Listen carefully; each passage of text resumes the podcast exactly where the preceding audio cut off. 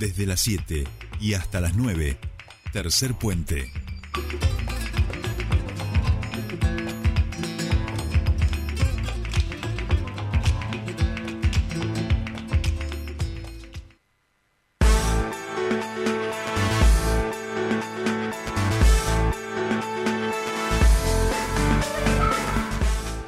Bien, seguimos aquí en Tercer Puente, 8 de la mañana, 8 minutos y 8 segundos en toda la República Argentina y estamos en comunicación con nuestro primer entrevistado del día de hoy, Daniel González, presidente de la Asociación este, de Comerciantes, Trabajadores de la Industria y afines a CIPAN. Daniel, muy buenos días, te saluda Jordi Aguiar, bienvenido a Tercer Puente.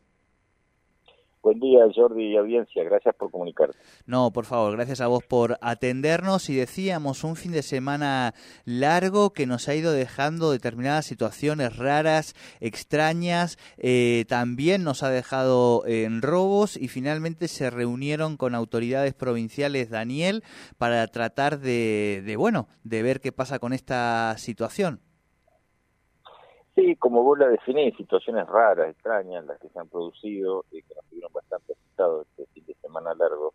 Eh, todo comenzó alrededor del viernes cuando empezaron a circular por las redes sociales eh, videos y audios de, situaciones anteriores que se habían producido hace muchos años y que trataban de, decir como que se estaban produciendo en este momento y que eh, querían evidentemente crear un clima de tensión. Eh, eh, bueno, eso se logró porque el sábado a la mañana, el sábado se hicieron, eh, hubo dos hechos, eh, uno en Cutralcó y otro en Neuquén, y todos este, obedecen más o menos la misma, tiene la misma característica. grupos de 6, 10, no más de 12 personas que llegan en auto, entran, hacen saqueo, un, robo y, hurto y, y, este, y escapan. Eh, eso fue el sábado, el domingo la noche ya fue un poco más delicado porque fueron en forma simultánea varios comercios chicos de la ciudad y como los comerciantes tuvieron que salir a defenderse por su por sus propios medios, con palos y demás, nosotros el lunes a la mañana tuvimos una reunión en Casa de Gobierno con policías para mejorar la comunicación y que los comerciantes se sientan protegidos por la fuerza policial. Fue una muy buena reunión. La policía está en alerta desde el día viernes con todos sus efectivos y todos sus, sus este, los distintos sectores que tiene la policía eh, y lo que le pedimos nosotros que se haya una comunicación muy fluida entre el comerciante que está siendo afectado y la policía de manera tal de ser asistido ante cualquier situación de estas. La policía nos comentó que la justicia estaba actuando muy bien, el Ministerio Público Fiscal en forma inmediata este, procesó a esta gente, o sea, los hay 24 detenidos eh, por estos este, hurtos muchos de ellos con antecedentes penales. eh, también comentaron que, eh, según ellos han, determinado, no hay movimientos sociales detrás de esto, no hay partidos políticos. Es raro, es, vos decías, una situación bastante rara, extraña la que se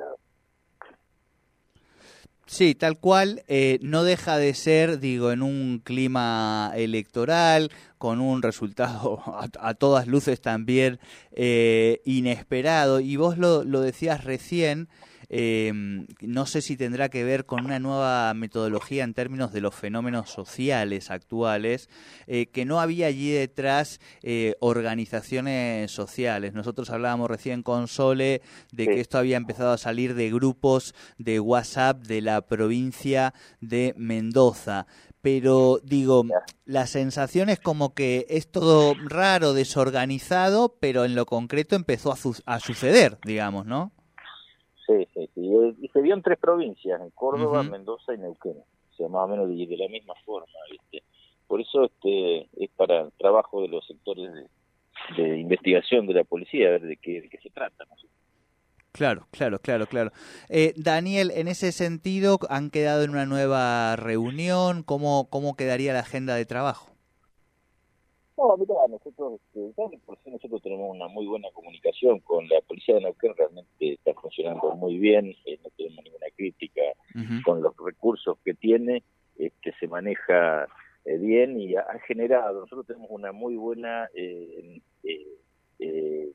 acción con unos este, grupos de WhatsApp que se han creado de comerciantes ya hace tiempo, por temas de inseguridad, en los cuales este, la administra policía y ante cualquier situación de inseguridad el comerciante eh, lo denuncia en estos grupos de WhatsApp y hace que se haga un uso más eficiente de los recursos que tiene la policía porque se va indicando eh, dónde se produjo el hecho y qué, qué problemas tiene este, y, los mismos comerciantes este, en el grupo van colaborando también. Así que eh, eso fue lo que le dijimos ayer, que queríamos que eso sea lo más eficiente posible. Lo mismo la aplicación No Gente Cuida, que funciona bien y tiene un botón de pánico. Es decir, la realidad es que este, fue más que todo la reunión organizarnos para eh, situaciones que se pudieran producir eh, de buena comunicación con policía. Y bueno, ya te digo, y con una buena actuación también de la justicia este, en estas circunstancias.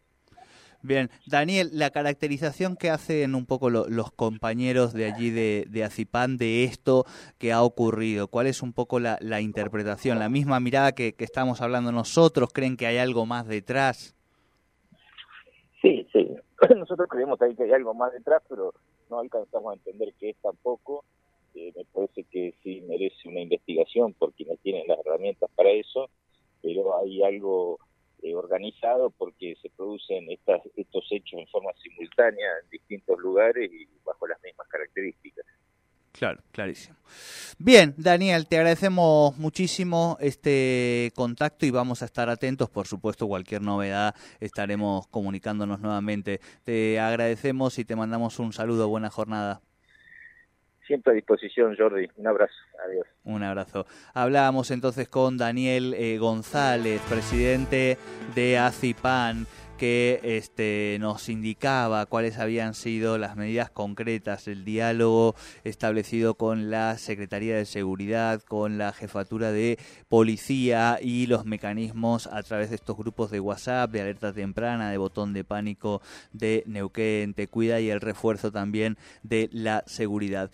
Nosotros hacemos una tanda, pero, pero mira, mínima es poco, exigua, y ya vamos a viajar a la rural para quién es el ganador del concurso eh, del Campeonato Mundial de Alfajores. Quédense porque se lo vamos a contar aquí una historia muy, muy, muy interesante.